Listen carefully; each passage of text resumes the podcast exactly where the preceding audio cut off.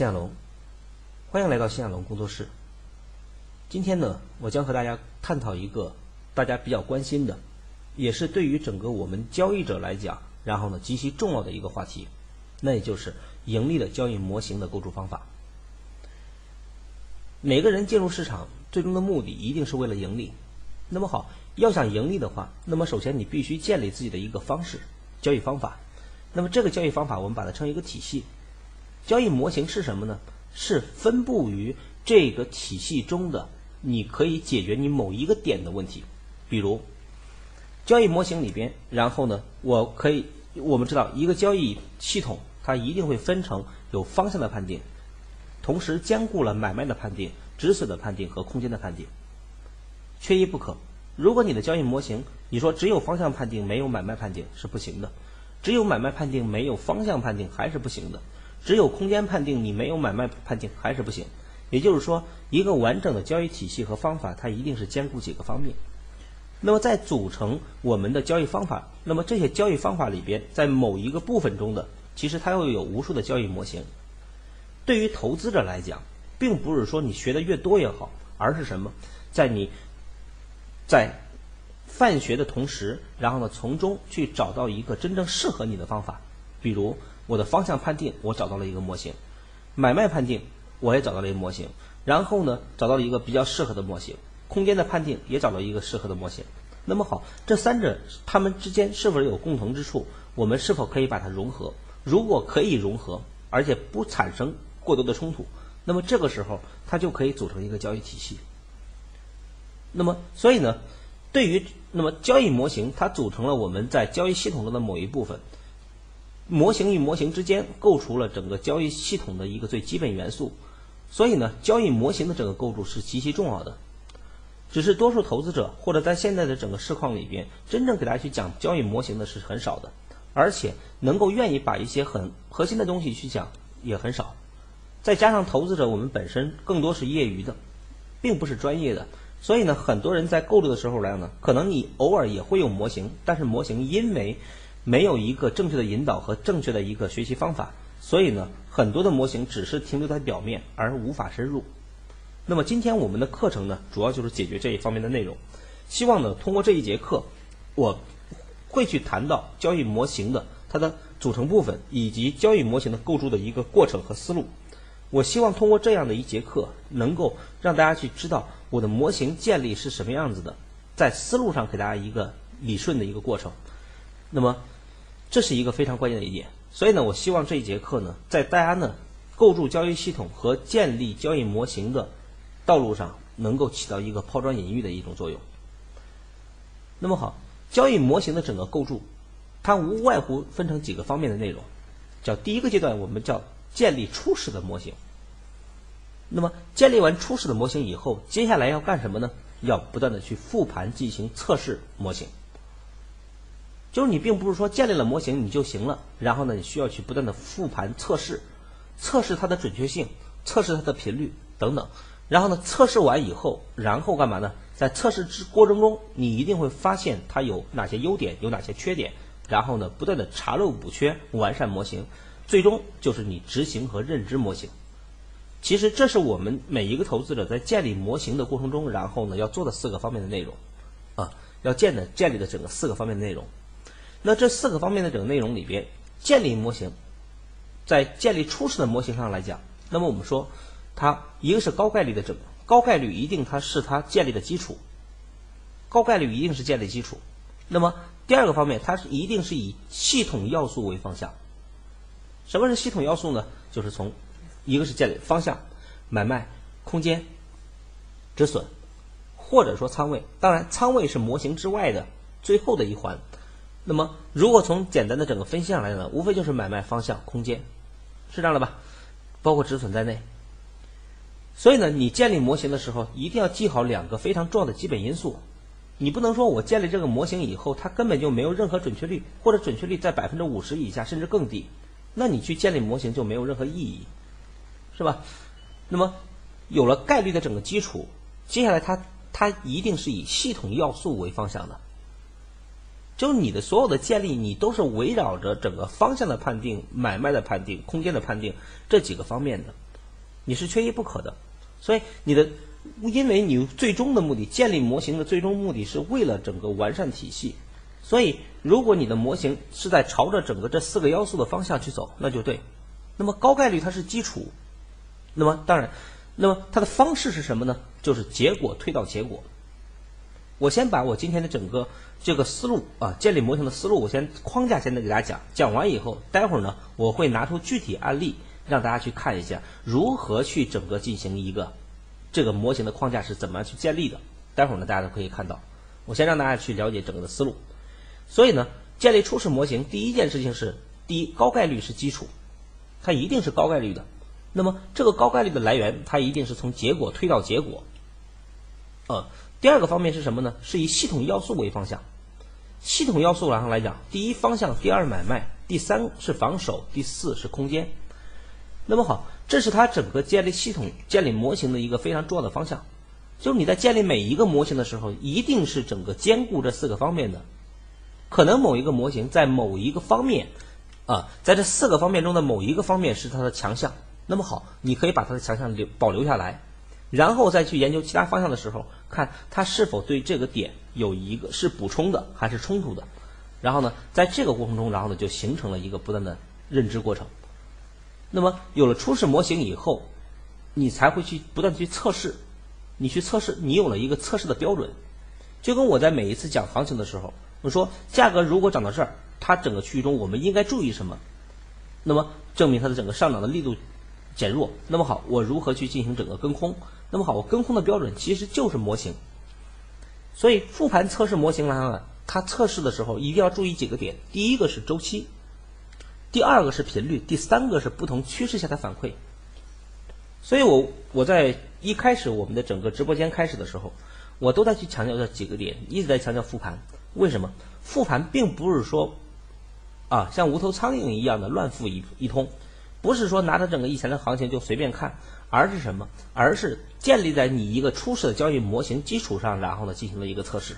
测试什么？测试不同周期上的，在这个同样的一个模型，然后呢它在不同周期的，然后呢它的反馈。第二个，在不同周期上它的频率是什么样的？它出现频率是每天会有很多次出现。还是每天只有一次，或者每周一次，或者说整个里边甚至每个月一次，因为这个频率的不同呢，最终要导致你的操作频率。我们很多人在交易的过程中，频率更多的是什么呢？不是从交易系统出发的，而是根据自己的感觉上出发的。比如今天突然一涨呀，感觉没买亏了，所以要去追；一跌，然后呢也要去买。你甚至看着整个三分钟、五分钟图的不断的涨涨跌跌，你会有不断的有想去进行操作的想法。那么这种频率的整个建立是什么呢？它并不是基础模型，而是什么？而是你建立在了一种感官上的一种操作。这种感官上的整个的操作导致的这种频率，那么它的结果一定是不好的。所以呢，我们对于频率的测试这是一块儿。第三个来讲呢，就是不同趋势下的反馈。我们说。同样的一个模型，在上升趋势，也就是顺势和逆势的整个情况下，它的整个点一定是不同的，想都不用想。那么你如果建立了这个初始模型以后，我在复盘的过程中，你一定要去注意，它现在是在顺势的情况下，好，它的整个方向的判定，它的空间，它的买卖是什么样子的？在逆势的情况下，它的方向、买卖和空间上是什么样的？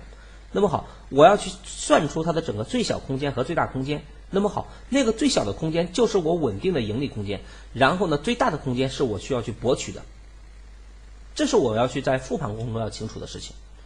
那么第三个大的步骤里面叫查漏补缺模型。当你不断的复盘和测试的过程中，那么好，我当然测试的优点，优点我要去保留下来，缺点干什么？缺点我要去真正的要知道我这个体系里边，比如我的方向判定很好，买点很好，但是卖点不好。卖点又和空间有关系，所以我需要去再去找另外一种指标或者一种方法，能不能去完善我的卖点和空间？哎，这就是我要去整个里边接下来一段时间里面要做的事情。那么你就会发现，你在平时的听课的时候，当你有了知道缺什么的时候，我以前讲过，我说你做任何东西来了，首先你要知道你自己有什么，自己缺什么，然后你才会知道自己补什么。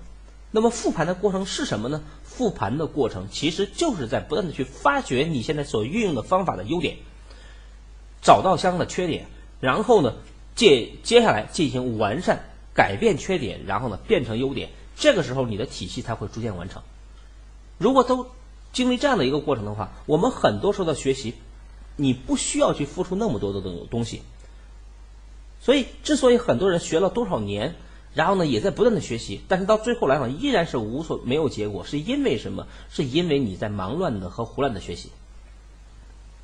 那么好，第四个方面，当有了这几个点以后，那么接下来你的模型在逐渐的完善过程中，当然你还在去不断的去操作和实战。那么这个操作和实战的过程中，其实你要把它转化成计划，因为你当你的模型有了以后。当你看到一个图表变化的时候，你就可以很快的把它转化为计划。那我就知道在哪个地方做多，在哪个地方做空，在哪个地方应该顺势，在哪个地方应该抢一个反弹或者不应该。那么我就可以把它转化计划。转化完计划以后，接下来就是一个执行计划的过程。哎，那么好，我们把这个框架我们去讲完了，这是一个建立模型的整个基本框架的过程。很多人会说，老师，哦，这个思路现在我明白了。那么，但是还有一个很重要的问题在于什么呢？就是我还是不清楚如何到底如何去建立初始模型、测试、查漏补缺以及执行这个过程到底是什么样子呢？不用急，那么接下来呢，我将会通过案例，然后呢，带着大家去看一下这样的一个过程是如何建立的。当然，下面的整个内容的干货一定是满满的。其实提到干货来讲，呃。有朋友呢也会去整个私信给我，然后呢去说，他说你的这些课程来讲呢，我听完以后，可以说呢从第一期的第一个视频到现在来讲，他每一个视频都是听了无数遍。然后呢，他告诉我一件事情，他说以前我也花钱报过很多的班儿，我发现其实那些整个课程里边，我花了好几万去整个听的课，其实并没有还没有你整个里边这些免费的课程，然后呢收获的更多，因为它更细致、更系统。然后他也建议我呢，能够去整个收费。他告诉我，然后呢，很多人干嘛呢？就是免费的课程其实并不在意或者并不在乎。然后呢，那么对于你整个里边去寻找真正有价值的整个朋友，也是很少的。我说我这个建议我会尽量采纳吧。对于我来讲，我更希望的是什么？我把我这么多年，然后所总结出来的一些东西。或者说在实盘中，然后呢，真正有意义的东西，我想去跟大家去进行分享。我的初衷来讲呢，其实就是让呢能够更多的投资者来讲，最起码能够多一些知识，在真正的投资过程中少一些在什么都不懂的情况下所面临的那种亏损的那种痛苦。所以呢，这也是一个点。当然在此来呢，也非常感谢那位朋友的整个建议。那么我会认真的去考虑，同时也。非常感谢那些整个里边对于价值认同并打赏的朋友，因为打赏的多少来讲，对于我本身我不靠这个赚钱，我也不缺那个钱，但是对于整个打赏的多少，然后我认为是一种价值认同，所以呢，我非常感谢你的每一次整个打赏，或者说每一次的整个鼓励的言语，都会对于我在做这一件事情来讲呢，然后呢，给我以无穷的动力。啊，中间谈了一点闲话，那么我们说。对于整个体系的建立，它到底是什么样的？如何去建立这样的一个交易模型呢？那么接下来我们去谈一下。刚我们说了，谈到交易模型来呢，无非就是几个方面，就是以系统为方向，以高概率为基础，以系统为方向。那么好，既然这样的话，那么我们今天呢，接下来给大家去讲，试着去我们去讲一样东西。讲完以后呢，大家呢主要是什么？并不是说我接下来讲这个东西，然后呢，对于你的交易有多大帮助，而是什么？而是在你后边建立交易模型的时候，能够起到一个抛砖引玉的作用。如果达到这一点的话，我认为它要比你去掌握短暂的掌握一个模型的效果可能还要好。那么好，谈到模型，它的出发点一定是整个从方向来演。那么大家仔细回忆一下，我们前面对于方向方面，我们讲过什么样的模型或者什么方式？大家有想能想象到吗？如果你听过趋势追踪方向那一篇，或者趋势雏形那一篇，那么我想的第一件事情就是趋势雏形。什么是趋势雏形呢？趋势雏形，那么我们讲过它的，大家现在去在你的脑海里边去过一遍，什么是上升趋势雏形？它的要点是什么？上升趋势雏形就是第一涨，第二回，第三，也就是第三次上涨。这个上涨啊，一上二回，第二次上涨就是低点到高点的一点三八二必须突破。也就是说，当一个形成上涨回调上涨第二次的上涨的时候，突破了临近低点高点的一点三八二，代表一个上升雏形形成。同时，这个低点称为有效的回调点。嗯，这是我们讲的上升雏形。那么这个上升雏形来样呢？那么我们可以去看，哪怕是从整个常规性的趋势判定上来讲，低点低点抬高，高点高点抬高，其实也是一样的道理。那么好，在这样的一个，但是只是不同的地方在于什么呢？因为第一，经过长期的整个判定以后，它突破一点三八二，那么好，回调，多数情况下直接破低点的概率很低，然后回调以后就会延续上涨。但是常规性的趋势判定上来讲，就是上回上回，它回了两次以后，有了低点低点的连续抬高和高点高点抬高，它有，那么它就提前了一步，就是它突破一点三八二就代表回调了。但是对于常规趋势来讲呢，就是低点低点抬高了，然后呢再次突破新高了，才能代表趋势延续。所以它比它早了这一块，早了这一块内容。那么好，趋势雏形上来讲，我们有了。那么我们就明白一件事情，也就是什么意思呢？趋势雏形告诉我们一件事情，比如上升趋势上涨回调突破一点三八二，所以回调有多单；或者说下降趋势跌破一点三八二，反弹有空单。哎，这是我们学习雏形的整个第一个概念。那么好，有了这个概念，这是一个方向概念。那么不管它未来延续多少次，哪怕一次，那么好，它最起码有了一次的整个判定标准。那么接下来有一个问题存在了，接下来一个问题是什么呢？就是趋势雏形它只是对于趋势和方向的整个判定上来讲，但是还并没有去谈到买买点的问题。当然，后期在趋势追踪里边会有趋势雏形所演变出的整个买卖，但是我们先不去看那个，我们先从简单的这个模型去看。有了趋势模型以后，那么好，比如突破一点三八二了，回调多单。那么接下来一个问题是回调在哪儿做多单？在这做，还是在这做，还是在这做？因为它回调的时候量的，这个空间可大可小，它只要不破低点，代表整个的趋势都是在走的，或者说我们后期讲的不破节奏线，不打节奏线，然后呢都是趋势延续的，所以它的回调空间就可控，就是它这个浮动空间就会比较大，特别是在大周期里边。那么接下来就会面临一个问题，我回调在哪儿买？既然是回调在哪儿买的问题，哎，这个时候呢就是涉及到买卖点了。那么好，买卖的问题我在哪儿买呢？买卖的问题里边就涉及到一个问题，高点、低点，哦，这是一波上涨。那么好，一般的回调，我们说，如果把这个称为一个起点，这一个终点的话，那么黄金分割中哪一个点位的支撑效果更好呢？哦，让我们想到了在上一节课中，我们讲黄金分割率的时候，我们谈到了零点六幺八到零点七六四这个区间。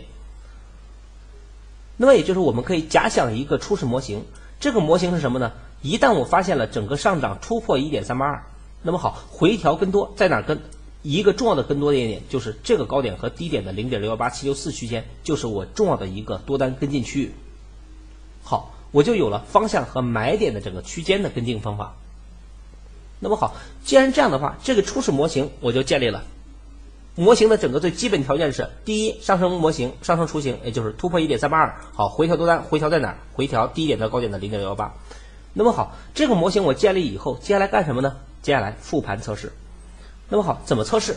比如我们举一个简单的例子，我们以白银啊，我们以白银为例，那么我们以白银为例的话，那么我们看一下，比如我们会发现一个现象，价格整个走势过程中，我们比如这样去走，价格的整个走势中，然后我们发现价格上涨回调，上涨回调上涨，那么好，或者说把这个区域中称为一个上涨回调，这是一个上升雏形，没错吧？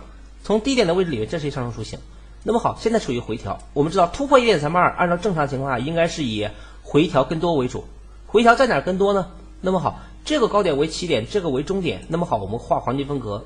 那么我们按照刚刚那个模型，我们要去看一下它的整个高点到低点的整个什么零点六幺八、零点七六四在哪儿呢？就是在这儿，叫十四点七八和十四点五幺之间。也就是说，价格整个我未来的重要做多的点。在这个区域，那么好，就有了整个这个区域。哎，当价格达到这个区域以后，那么我关注止跌，一旦止跌的话，价格形成整个上扬，是这样的吧？那么好，我们说价格在整个形成上涨的过程中，同样的，价格从整个这个低点的位置来讲，这个位置是为一个回撤，这是临近的一次高点低点的回撤，这又是一次上涨。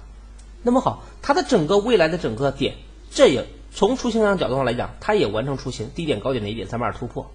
那么它突破以后，接下来高点到低点未来的我的回调更多点，那么零点六幺八附近以下，那么这个区域中，一旦到这个区域中，我要小心。我建立这个模型，它有了一个什么作用呢？就是多数人在这个下跌的时候来讲呢，别人还在追空的时候，我就知道一件事情：这个区间很容易导致反弹，这种反弹量呢可能是大级别的。那么这个时候来呢，别人在追，我不追。我们说真正的投资来讲，投资的第一件事情，多数人关注的是我挣不挣钱、挣不挣大钱的问题。其实我认为，在投资的过程中，第一件事情，首先是你要知道风险在哪儿。你先把重要的风险规避掉，接下来才是谈盈利问题。如果你连风险都不知道，你看别人追你也追，追到这个区域中，你会发现价格就反向这个位置里边，你不就买到一个风险区了吗？所以交易模型的整个第一个它的一个作用在于什么？我认为它第一个作用不是盈利，第一个作用是先告诉你哪个地方的风险大。它告诉你零点六幺八七六四这个区域中空单的风险大，那么我就不能做空单，考虑也是考虑多单。那么好，他就告诉你这个区域就这一件事儿来讲，我相信他就不是说然后呢，一个几几十块钱、几百块钱的问题，因为这个区域中别人跟空没有出掉被套，甚至爆仓，你没有买或者你甚至买多单了，这个时候来呢，你咱说不挣钱的问题，你少赔了多少钱的问题，那么好，这个模型的价值它就存在了，这一点我希望大家能弄明白。那么好，当这个点有了以后，接下来我们看这次同样是回到了这个区间形成上涨。那么我们再看价格再次形成上涨，再形成上涨以后，同样的我们把这个区域中的高点低点，这又是一个上涨，这同样还是一个雏形。既然雏形以后，那么好，我们看价格未来的整个区域中，从高点到低点，这又是一个上涨波段。在这个上涨波段中，在这个上涨波段中，未来的零点六幺八附近以下这个区域中，同样一旦价格到这个区域中，一定得小心。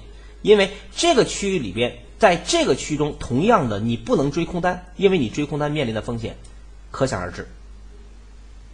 哎，我们似乎看到了一件事情，就是在我们日线去分盘，呃，分析盘面的时候，我们发现市场中的每一次上涨回调，每一次的上涨回调，它和临近的波段上来讲呢，都是有关系的。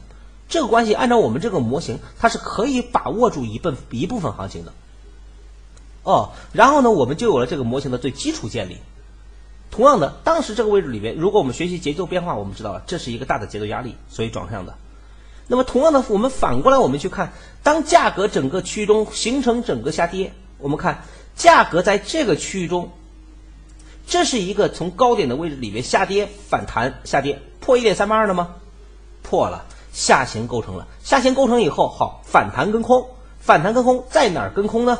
在哪儿跟空？很简单，从低点的位置来讲，我就按照我现有的模型里边，我知道的模型中，刚我们讲的那个基基础模型，那好，我就知道了。未来的十九点八六到二零点二二，那么这个区域中我要小心，不到则已。如果到了，我一定不追多单，我考虑是考虑空单。所以当价格整个区中到了，到了怎么办？别人都在追多的时候，我不追，我甚至考虑空单。很多人经常会干嘛呢？经常是整个低点没买，后悔，这没后悔，这还后悔，终于这一天大阳线，然后呢不后悔了，直接追进，追完以后，然后呢就是高点。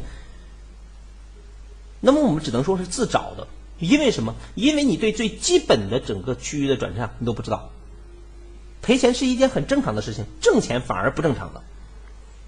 那么好，我们建立这个模型以后，我们就知道了哦，在这个区域中我不能做，我要做的是做空单。好，我如果。那这个区域中我去做的话，那么你就比别人就先了一步，这是一个非常关键的因素，是吧？好，它的空间怎么判定呢？怎么判定？我们还讲了。然后呢，价格过程中，如果你在学习节奏变化，节奏变化里边很简单的一件事情是什么呀？哎，这个区间是在零点六八、零点七六四转折的。那么同样的，我们看一件事情，如果你又学习了节奏变化，学习节奏变化，很多人说我向下买了空单，我向下空间看到哪儿？这是不是一个高点对应的节奏线呢？拉到这个地方以后，好，我问这个反弹摸到这儿线了吗？没有摸到，没有摸到代表什么意思？代表下降趋势延续。好，你在这买了空单，向下空间看到哪儿？向下的趋势空间，第一空间看低点，第二空间看高点低点的一点三八二。那不这不就有了整个相应的方向了吗？好，同样的，当价格从这个高点的位置里面，这又是一个下跌反弹，下跌破一点三八二的，破掉了高点低点的一点三八二。那么好，未来的这个反弹极限是多少？反弹的重要压力在哪儿？反弹的重要压力在这儿。那么也就是零点六幺八、零点七六四之间这个区域中，它不到则已。一旦到，一旦靠近这个区域中，干什么？靠近这个区域里边，然后呢，别追多了，要跟也是跟空的。哎，大家看到了什么？所以我们就会发现一个现象：当我们去进行这样的一个模型整个测试的时候，我们发现了一个点，这个模型它有没有一定的可效可用性呢？一定有。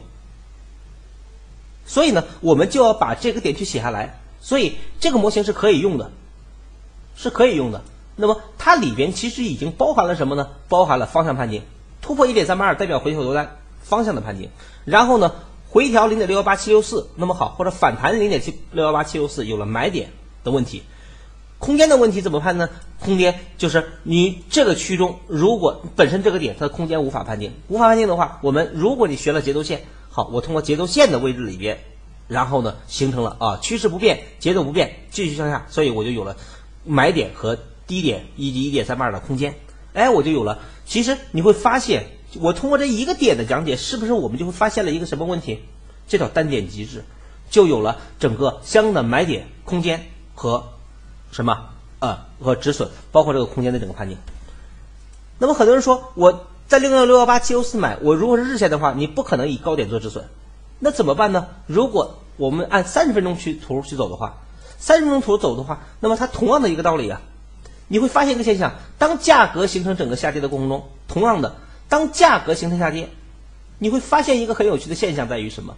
价格从高点的位置里边的下跌、反弹、下跌、反弹、下跌，这是一个下跌。那我问大家，高点、低点一点三八二破掉了，破掉完以后反弹在哪跟空的问题？是吧？你做盘你不一定非要去跑到日线去做，但是我通过整个反复的去复盘，我要复什么？高点低点一点三八二破掉以后，好向上反弹是不是有空单机会？有多少次？我要测算它的次数，有多少次？它的整个成功率是多少？如果达到百分之七十甚至百分之八十以上，那么好，这就是一个可用的。如果它整个里边对五次错五次，那就不行。好，这个地方我们看它一个下行，这是一个三。三十分钟的价格反弹下跌，这是一个下行。下行形成以后，好，如果整个跟空怎么跟呢？很简单，低点的位置到高点的位置零点六幺八七六四，所以这个两个区间跟空，高点做止损。所以它整个区中给反弹，在这个区中跟跟完以后，高点做止损，我就去博取的就是下行空间。它现在是不是又整个里面形成下行了呢？好，形成下行以后。好，它整个里边不止跌，我不知道，但是我知道一件事情，它只要止跌了，我就知道在哪跟空。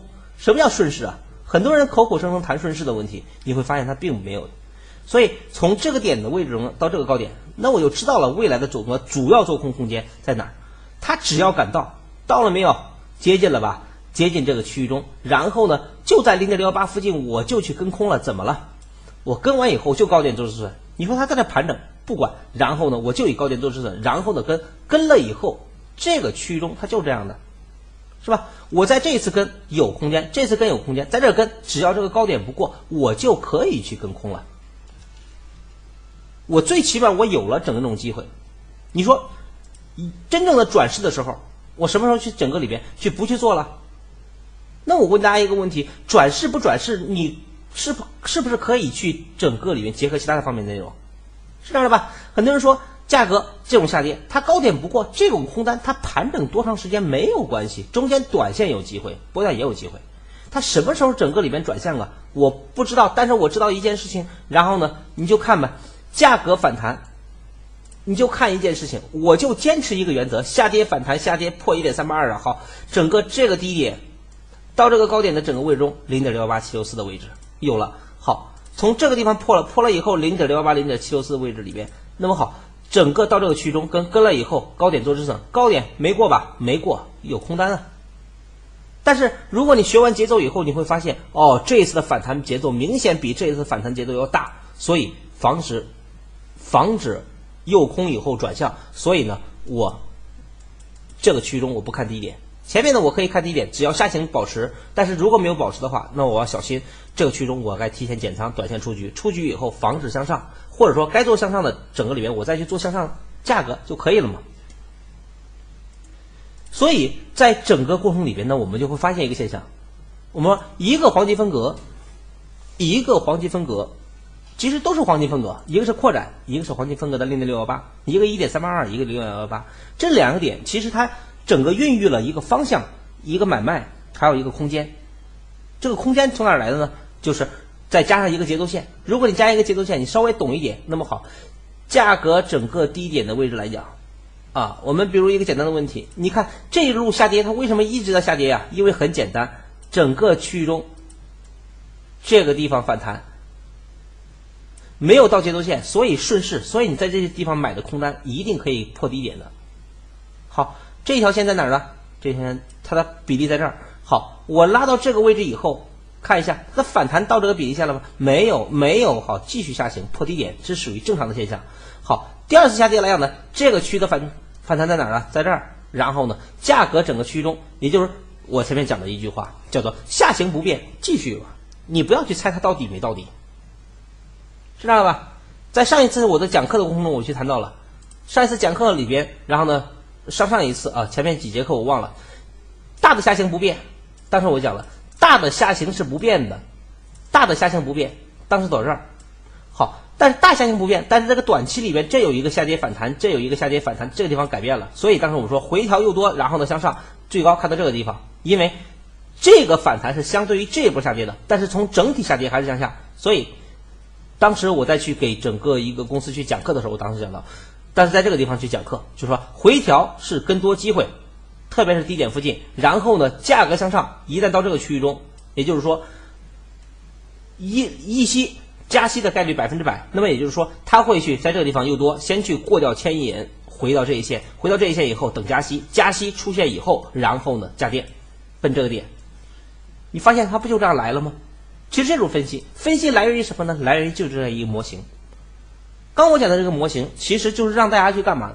并不是说这个模型里边，刚刚我所讲那个模型中需要完善的地方很多，但是我在告诉大家怎么样去整个里边发现模型。所以发现模型，平时大家去复盘的时候，你要去多去看。然后呢，价格的整个变化，它经常停留在哪个地方？当你有了一个初始假设以后，然后呢，通过复盘，然后呢，不断的去测试，去测试的过程中，你就知道了哦，我应该该怎么该怎么做，不该怎么做，你就可非常清晰，是这样的吧？比如我们举一个很简单的例子，那么价格在这个区域中来讲呢，我问大家一个问题，很多人说老师，那我问大家一个点，这个地方下反下，这是不是一下行？有人说，你看老师这不是下行吗？这是一个下行，但是我如果反弹，我反弹以这一波啊，我反弹以这一波低点到高点，我做零点六幺八，好，这是不是跟空点的？但是我跟空以后以这个高点做止损，你发现我打完止损就下来了。那我问一件事儿，这个地方真是下行吗？这个地方真是下行吗？你仔细看看，符合我们下行的标准吗？也就是说，它有高点低点的一点三八二破了吗？这个低点破这个地方没有？没有破，所以它下行没有保持啊。下行没有保持，那好，怎么跟空呢？就很简单的问题啊。那它的整个下行波段应该是从这个低点到这个高点的，所以我的跟空点应该是零点六幺八到七六四这个区间跟空啊。在这个区间跟空，跟空以后就对了，在这跟空就对了，以高以这个高点做止损，这才是对的，听明白了吗？所以你会发现，其实，在交易模型里边就是这样的。比如我们看这个位置来讲，好，这个区域中它是一个下降模型吗？下反下，这是个下降模型吗？哦，看一下高点低点一点三八二破了没有？破了，破了一点三八二，好，有没有空单？有空单，谁的在哪做空？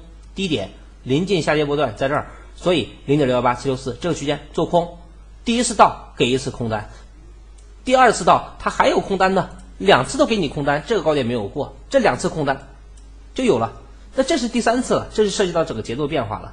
因为为什么这个区域中它就形成节奏变化了呢？因为很简单，然后呢它跟整个节奏有关系了。那么我们后边再去讲其他的。就即使是这一次你设计一次止损，但是这两次的盈利的空间，你我也要比那一次，你依然可以达到百分之七十以上的整个准确率。所以做盘做的是什么？做的是概率，概率概率是什么呢？概率是建立在模型基础上。那么今天我再给大家讲什么？就是告诉大家模型怎么建立。其实你所学的东西，我建议大家呢回去做一个作业，就是你把一些模型，你所掌握的东西，你梳理一下。比如我学的这个知识点，它是属于方向判定的，还是买卖判定的，还是整个空间判定的？然后呢，我学的另外一个模型是什么？你把这几项进行分类，分类完以后，从中里边筛选出一个，或者进行一个拼凑组合，有买卖的，有方向的，有空间的，有止损的。那么把这几个点糅合到一块儿，然后呢去复盘，看有没有什么问题。如果发现什么问题，当然我们刚刚讲了，顺势和逆势不一样。刚我们这是不是模型了吗？通过方向建立，建立完以后，我要看周期，是吧？周期的判定上来讲，那么我们知道了，比如刚刚那个模型突破一点三八上升模型，上升模型中，然后呢，它的整个上升空间是什么样的？那顺势行情里面，它的空间一定是大的。但是如果那么对于整个这个下降空中，如果你做多单，做多单的话，那么好，它的整个同样具备这个反弹空间就是相小的，所以它的反弹空间又是受限的。所以我们说顺势和逆势过程里面，同样的一个模型，它的整个点又是不同的。所以周期频率和不同趋势下的反馈，这是你要去测试的一个点。因为你只有在不断的复盘和测试中，你就知道了更适合哪一个。所以我们说正常的交易是什么呢？正常的交易是你建立模型，然后复盘模型，复盘模型以后，你非常了解你这个模型在哪个周期、哪种情况下它的概率更高。根据这种频率和概率，决定了你未来你的操作是应该是以波段，还是以短线，还是在哪个周期的问题，而不是说，经常很多人问老师，我到底应该在哪个周期用？你说不好听一点，就是没有真正的动脑子，或者说没有去真正的干嘛呢？没有去真正的去复盘。你只是在一门心思的想去赚钱，但是你不知道你的拥有的东西到底适合什么，这是一个非常可怕的一件事情。啊，有了以后你就知道了它的优点是什么，缺点是什么，需要完善什么。比如刚刚我们在讲解的过程中，好，它的优点在于什么呀？就是这些点零点六八、零点七五四转折的概率是极高的。那么比如这个地方，它就会有什么呢？它这个地方就是在整个临近的零点六、零点三八二的位置转折的。比如这一波，你会发现它正好是打在零点三八二的位置形成这样转折。为什么呀？为什么当时我们在讲这个点很重要呢？因为很简单，因为第一，在下降的过程中，如果把整个区中升为一个 A 一二三四走势的话，那么它的下跌经历了一波、两波、三波的整个之后，那么临近的一波，它的整个三八二就会变成重要了。所以，你比如一开始你的模型是建立在是一点三八二和零点六幺八，那么好，零点三八二为弱势，什么时候入弱势啊？弱势的时候，比如波浪里边。波浪里边，然后呢，一定要注意三个浪，一个是 A B C 浪，一个是一二三四五浪，五浪是加速浪。那么好，A B C 浪，我们不说了，五浪里边一般反弹零点三八二的较多，甚至是零点二三六，因为五浪需要加速，所以它的反弹比例一定小，所以零点二三六、零点三八二。当你明白这个点以后，好，我是不是可以把刚刚我们所说的模型做了一次完善？那么我就很清晰了，现在的结构是什么样的？当你建了这个模型以后，你再去学波浪理论也好，学缠论也好，学我的趋趋势追踪也好，你会发现简单的不得了。所以我们在去做一些事情的时候，首先你是建立模型的。就像我们去判定一件事情，我们现实生活中，我们说这个人做的事儿对还是不对，你说别人对与不对的这个标准是什么呢？你一定有一个模型。你的模型有可能是建立在什么呢？比如这个事情来讲，他做的是不对的，好，你可能建立在一种文化。我们建造了整个我们上下五千年的武儒家文化，或者孔子所教于教于我们的东西，那么好，可能就是我们的一个模型，我们的一个思维模型、思维方式的模型。我们用这个思维道德的标准和这整个的标准，然后呢，我们去套，我发现这个套了以后发现不对，那么好，这个来讲就是不符合的，不符合的我们就果断放弃。所以交易是什么呢？交易就是你建立模型，建立模型以后，然后呢，不断的去完善过程。去不断的有了形成自己的一个判断标准，这个判断标准并不难，难在是很多人很懒，懒在我不想去这种东西，我就想那顺手就拿来，就像我前面的一篇文章里面叫拿来主义，很多人特别崇尚拿来主义，经常给自己找借口。老师，我不是专业的，老师我没时间学习，老师我没有那么多整个事儿，然后怎么样了？你告诉我结果都行行了。如果你想来这个地方要结果，告诉大家，我不要结果，我也不跟那些整个带盘的和那些干嘛去靠那个东西卖建议，然后呢进行整个生存的人，我不跟他去竞争，我不抢人家饭碗，但是我只是去，我我知道，我我在说我的这个工作室吸引的是什么人？吸引的一定不是急功近利的人。我未来想通过这个平台想交流的朋友是什么？是高素质的、高素养的，能够想去真正的通过自己的双手，然后呢，在这市场里面能够获取收益的人。如果你只是想要想要结果，来这里就错了。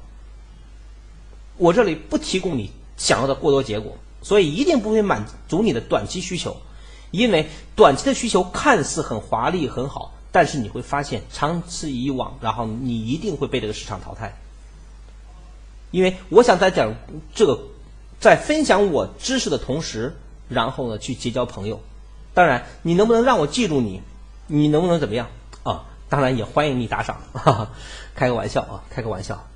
说实话，对于打赏来讲呢，我并不去整个靠这个挣钱。如果靠这挣钱的话，我早就开始一开始我就开始收费了。所以呢，没有必要。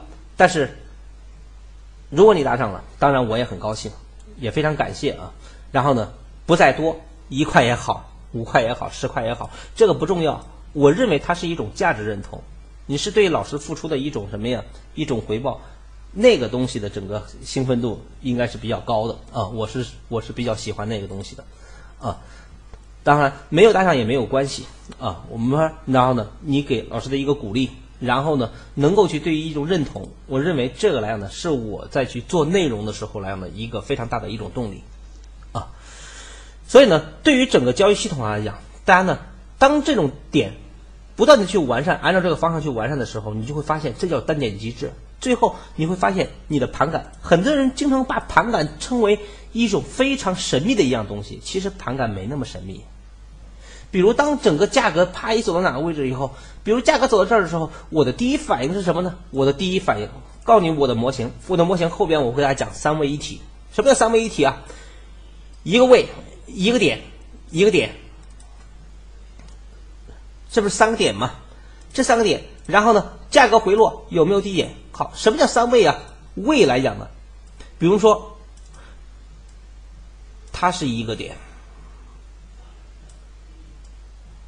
它是一个点，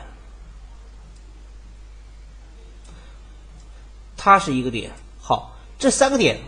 当拉过来以后，哈，价格处于这个位置，我们把这三条线的位置里面，我们称为一位。好，一位点呢，当这一位的区域中又加了中间一个非常重要的回调点，好，也就是说这个回调点的位置来讲，那就是一个重要的支撑点。你知道当时为为什么在这个区域中，记得在这次飞龙吗？我说这个地方上涨的概率极高，但是对于大区市场来讲还是反弹，反弹的整个空间在哪儿呢？反弹的空间，注意整个区域里边，然后呢？高点高点连线，这个区中多点连线，然后还有一个很重要的一个区域中，为什么这个中高点连线呢？价格低点，然后呢从这个区域中，所以未来的整个线，未来的滞涨点上涨极限，这些区域，这一线区域就是它的上涨极限，一旦到这一线区域来讲呢，做空做空还是做空，明白了吗？这就是模型。就是你建立的模型多了以后，如果你把这啊，星老师这一块东西你去学好以后，你会发现，其实你在看盘的时候呢，你就很清晰。别人还在迷茫的时候，你一看现在价格处于哪个位置，现在什么情况，我未来哪个地方是我的重要做空区和做多区，哪个地方我要只看不做，我要防范，这些地方是极其重要的。这就是图表分析，没有什么神秘。啊，有的人说老师都可以成为分析师吗？我没有必要让每一位成为分析师。我也不想让这，因为我知道成为分析师，然后呢，不是那么容易的事。但是有一件事情是什么？就是我每一节课所讲的东西能够对你有帮助。以前你经常在那地方犯错，经过我讲这一次，你少亏了一万块钱，你少亏了多少钱？我认为我讲的东西值了，就那么多。我认为我做的东西是有是有意义和有价值的，这就够了。所以呢，这是我希望去整个去传递的一种观念。所以呢。转化执行，这是一个最基本的东西，啊，今天我在讲完这个以后，我希望每个人，很多人说老师我用的是我喜欢用均线，我喜欢用其他的，没有关系，一样的。好，你按照你的方法，按照这个思路，你去梳理一下，看看你的方法里边现在有什么问题，你有什么，你缺什么，你应该补什么。所以你在整个里边，你在我的这个工作室里边，一定能找到你想要的东西，好吧？呃，那么今天的整个课程来了，我讲到这些。我希望今天的课程来了，在你的对于模型的认知和对于自我的认知上来讲，有一个重新的认识，然后呢，上升到一个高度。不要去永远做一个目光短浅、鼠目寸光的人。然后呢，在投资行业里边，把自己的眼光不要放在今天一天或者这一次的交易，而是放到一年甚至更长的时间，给自己一个规划。然后呢，在这个过程中就可以去真正的是能够去形成自己你想要的东西。财不入急门，这是这个行业的特点，也是这个自然界的规律。在社会上做任何一件也同样如此。所以，我希望我们在座的每一位，我希望新亚龙工作室里边的每一个订阅用户，或者说我们能够成为整个很好的朋友。那么，前提是你的眼光不要过短。如果你的短的话，我不会理你，因为我们不属于同道的。我希望通过工作室去寻找我们志同道合的人，也希望有我们志同道合的你能够去真正的加入我们这个团队，共同去维护我们这个家园，然后呢，让我们这一件事儿做得更好。更长久，好吧？那么今天的课讲到这些，谢谢大家。啊，有什么问题可以去在整个留言。当然，那么没有去加公众号的啊，我的个人公众号“新亚龙工作室”，那么可以扫这上面的二维码，然后呢进行加。啊，加完二维码以后，那么我们现在沟通的渠道，一个是通过讨论区，一个是通过微信公众号的后台，当然还可以私信。在这里边有私信可以私信给我，好吧？那么今天来讲呢，我们就讲到这些，啊，谢谢大家整个收听，那么我们下次课程再见。